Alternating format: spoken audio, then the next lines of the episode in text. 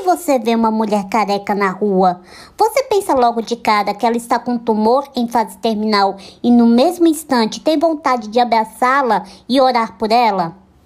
Pois bem, nem toda mulher sem cabelo tem câncer e nem toda quer que você sinta pena dela.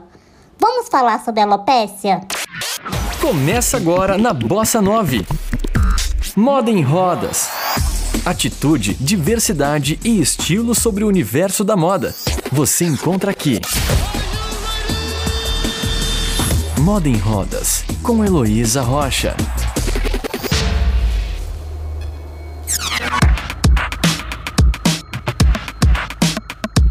A ilustradora Lola Angelucci nasceu com alopecia areata, que é um tipo de calvície autoimune, e viveu altos e baixos até de entender e aceitar quem realmente ela é, uma linda mulher careca.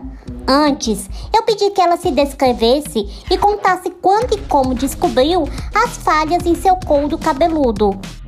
Ah, a Lola Angelucci é uma advogada, uma ilustradora, e uma pessoa que trabalha com movimentos sociais e que sempre, sempre, desde a adolescência, sempre achou que ia mudar o mundo. Nunca tinha muita. Eu, eu nunca tive muita certeza aqui que eu ia fazer para mudar o mundo, mas eu tinha certeza que eu ia fazer alguma coisa para mudar o mundo. E eu nasci com alopécia. É, alopécia é o nome da queda de cabelo que eu tenho. Então eu nasci é, um bebezinho muito lindo, muito fofo, muito gordinho, é, que tinha umas falhas bem pequenininhas nas penu na penugem do corpo. Minha mãe, nesse negócio de ficar lambendo né, o filho o dia inteiro, percebeu, perguntou para o médico e daí a gente teve um diagnóstico muito cedo o que também me levou a passar a começar muito cedo aí em médico para ver como é que, que a gente fazia com essa tal de alopécia.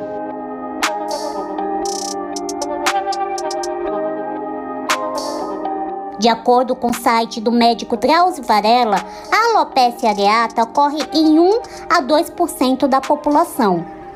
Pessoas de ambos os sexos e de todos os grupos raciais podem ter essa condição e ela pode surgir a qualquer idade, mas 60% dos casos aparecem antes dos 20 anos.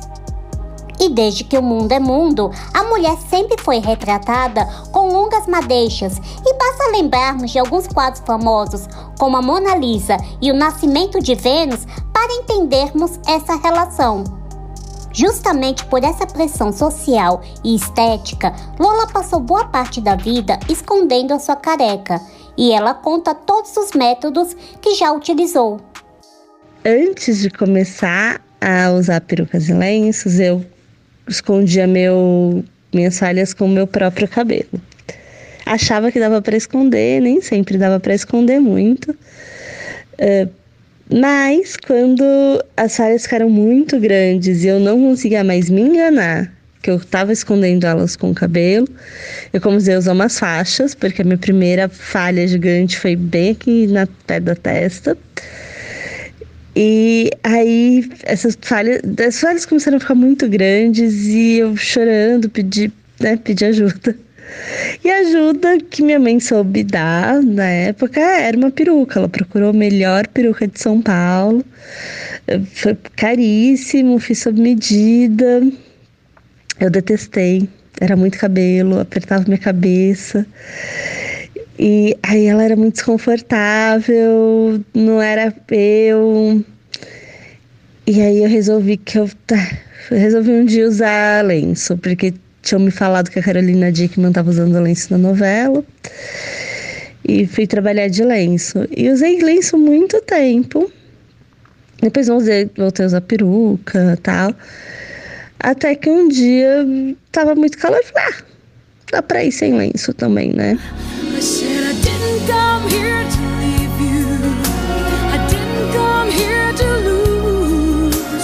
Se você nasceu antes dos anos 2000, você certamente se lembra da cena em que a atriz Carolina Dickman raspa os cabelos na novela Laços de Família. o Brasil se comoveu junto com a personagem e entendeu a importância da doação de medula óssea.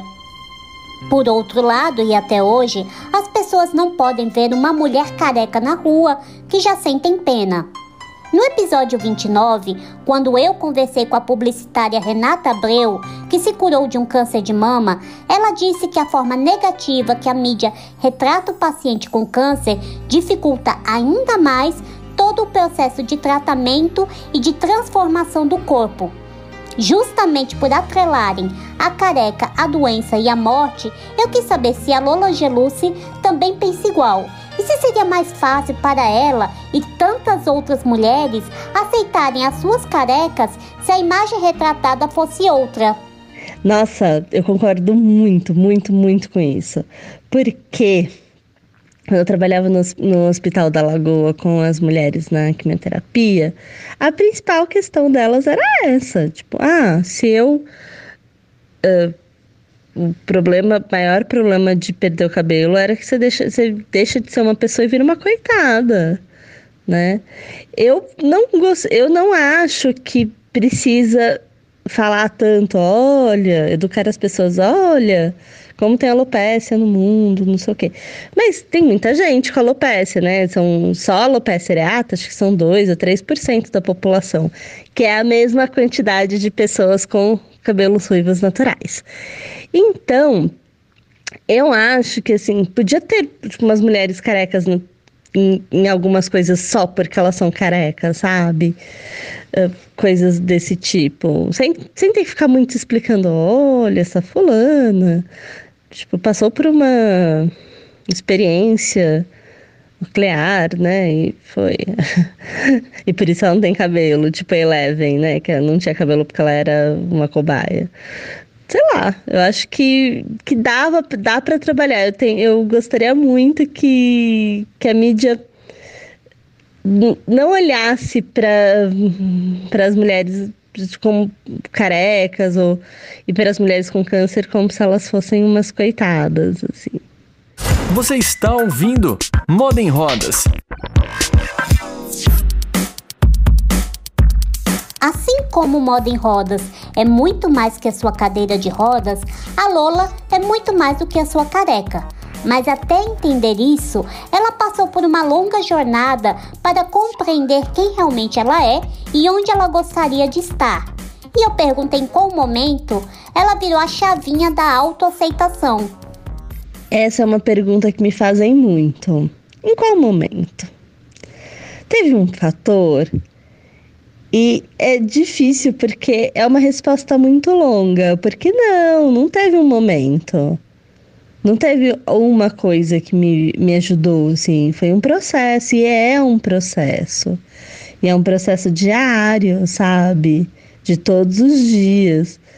De você tomar decisões conscientes, e de você olhar para o seu espelho com mais carinho, com o mesmo carinho que você tem com todas as outras pessoas, mas que a gente nunca reserva para você, né?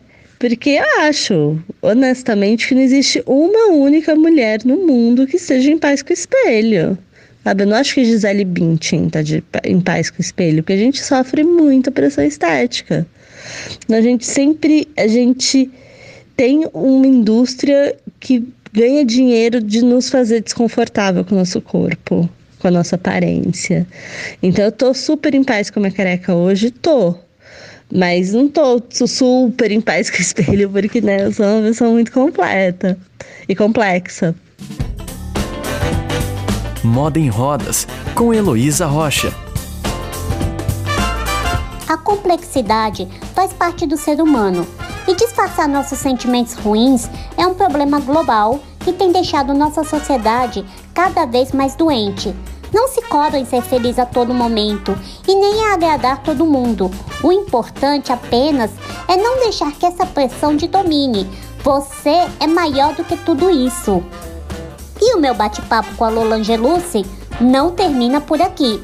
No próximo episódio, vamos conhecer o projeto Sereias Carecas e provar que só porque uma mulher é careca que ela não pode ser vaidosa.